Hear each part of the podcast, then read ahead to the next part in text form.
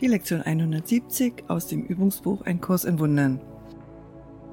In Gott ist keine Grausamkeit und keine ist in mir. Niemand greift an, ohne die Absicht zu verletzen. Das kann keine Ausnahme haben. Wenn du glaubst, du würdest in Selbstverteidigung angreifen, dann meinst du damit, dass grausam sein Schutz sei, dass du sicher seist dank der Grausamkeit.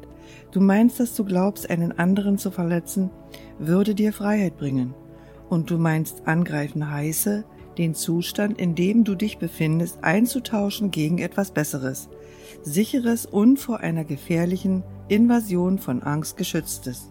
Wie durch und durch wahnsinnig ist diese Idee, dass sich vor Angst zu schützen anzugreifen heißt, denn hier wird die Angst gezeugt und mit Blut genährt damit sie wächst und anschwillt und Wut schnaubt. Und so wird die Angst geschützt. Es wird ihr nicht entronnen. Heute lernen wir eine Lektion, die dir mehr Verzögerung und nutzloses Elend ersparen kann, als du dir überhaupt vorstellen kannst. Es ist diese. Du machst das, wogegen du dich verteidigst, und durch deine eigene Abwehr dagegen wird es wirklich unentrinnbar. Leg deine Waffen nieder, denn erst dann nimmst du wahr, dass es falsch ist. Wie es scheint, ist der Feind außen, den du angreifst, doch deine Abwehr stellt einen Feind in deinem Inneren auf, einen fremden Gedanken, der im Krieg mit dir liegt, dir deinen Frieden entzieht und deinen Geist in zwei Lager spaltet, die gänzlich unversöhnlich erscheinen. Denn die Liebe hat jetzt einen Feind, ein Gegenteil, und die Angst, der Fremde, braucht jetzt deine Verteidigung gegen die Bedrohung dessen, was du wirklich bist. Wenn du sorgfältig die Mittel bedenkst, durch welche deine eingebildete Selbstverteidigung auf ihrem imaginären Weg voranschreitet, wirst du die Voraussetzung wahrnehmen, auf welcher die Ideen fußt. Erstens ist offensichtlich, dass Ideen ihre Quelle verlassen müssen, denn du bist es, der den Angriff macht und ihn zuerst ersonnen haben muss. Doch greifst du außerhalb von dir an, trennst deinen Geist von dem ab, der angegriffen werden soll, im vollkommenen Glauben, die Spaltung, die du gemacht hast, sei wirklich. Als nächstes werden die Eigenschaften der Liebe ihrem Feind verliehen, denn Angst wird deine Sicherheit und der Beschützer deines Friedens, an den du dich um Trost und um Entrinnen aus Zweifeln an deiner Stärke sowie um Hoffnung auf Ruhe in einer traumlosen Stille wendest, indem die Liebe dessen beraubt wird, was ihr und ihr allein gehört, wird sie mit den Eigenschaften der Angst ausgestattet. Denn die Liebe bittet dich, jede Abwehr als bloße Torheit abzulegen, und deine Waffen würden in der Tat zu Staub zerfallen, denn nur das sind sie, mit der Liebe als Feind wird die Grausamkeit unweigerlich zu einem Gott, und Götter fordern, dass die, die sie anbeten, ihren Diktaten gehorchen und es ablehnen, sie zu hinterfragen. Eine harte Bestrafung wird unerbittlich denen zugemessen, die fragen, ob die Forderungen denn vernünftig oder gar gesund sind. Ihre Feinde sind es, die unvernünftig und wahnsinnig sind während sie stets barmherzig und gerecht sind. Heute schauen wir nüchtern auf diesen grausamen Gott und wir stellen fest, dass er, auch wenn er blutverschmierte Lippen hat und Feuer aus ihm zu lodern scheint, doch nur aus Stein gemacht ist. Er kann nichts tun. Wir brauchen seiner Macht nicht zu trotzen. Er hat keine. Und die, die ihre Sicherheit in ihm sehen, haben keinen Hüter, keine Stärke, an die sie in Gefahr sich wenden können und keinen mächtigen Krieger, der für sie kämpft. Dieser Moment kann schrecklich sein, aber er kann auch der Zeitpunkt deiner Befreiung sein, aus unterwürfiger Sklaverei.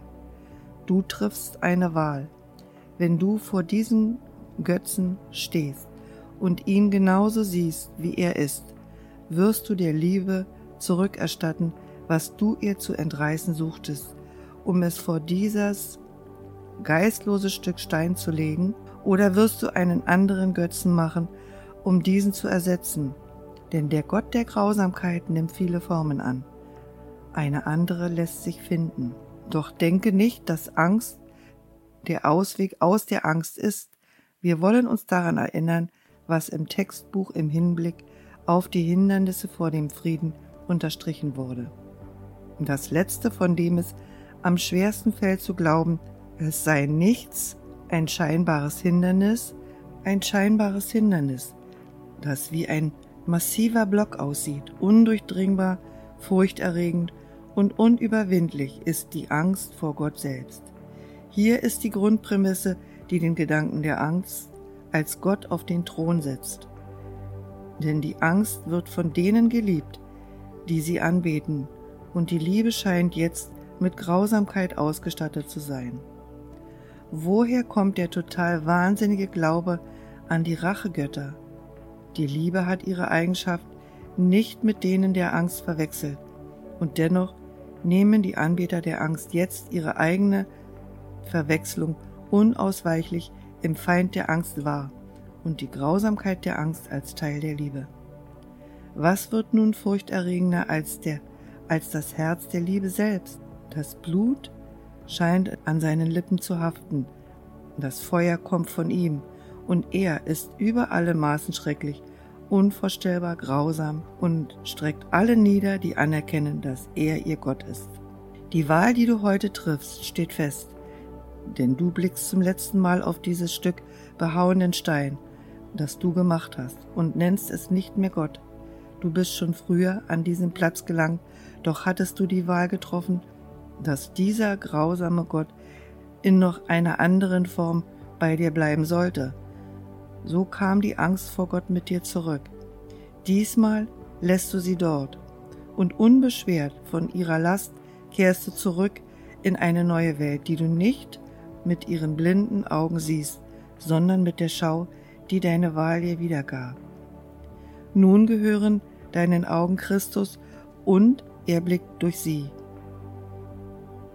Nun gehört deine Stimme Gott und ist ein Widerhall der Seinen. Und nun bleibt dein Herz ewiglich in Frieden. Du hast ihn gewählt an der Götterstadt und endlich werden dir deine Eigenschaften, die dir dein Schöpfer gab, zurückerstattet. Der Ruf für Gott ist gehört und beantwortet worden. Nun hat die Angst der Liebe Platz gemacht, während Gott selbst die Grausamkeit ersetzt. Wir wollen beten. Vater, wir sind wie du. In uns wohnt keine Grausamkeit, denn keine ist in dir. Dein Friede ist der unsere, und wir segnen die Welt mit dem, was wir von dir allein empfangen haben – wir wählen noch einmal und treffen unsere Entscheidung für alle unsere Brüder in der Erkenntnis, dass sie mit uns eins sind. Wir bringen ihnen deine Erlösung, wie wir sie jetzt empfangen haben, und wir sagen Dank für jene, die uns vollständig machen. In ihnen sehen wir deine Herrlichkeit, und in ihnen finden wir unseren Frieden. Heilig sind wir, weil deine Heiligkeit uns befreit hat, und wir sagen Dank. Amen.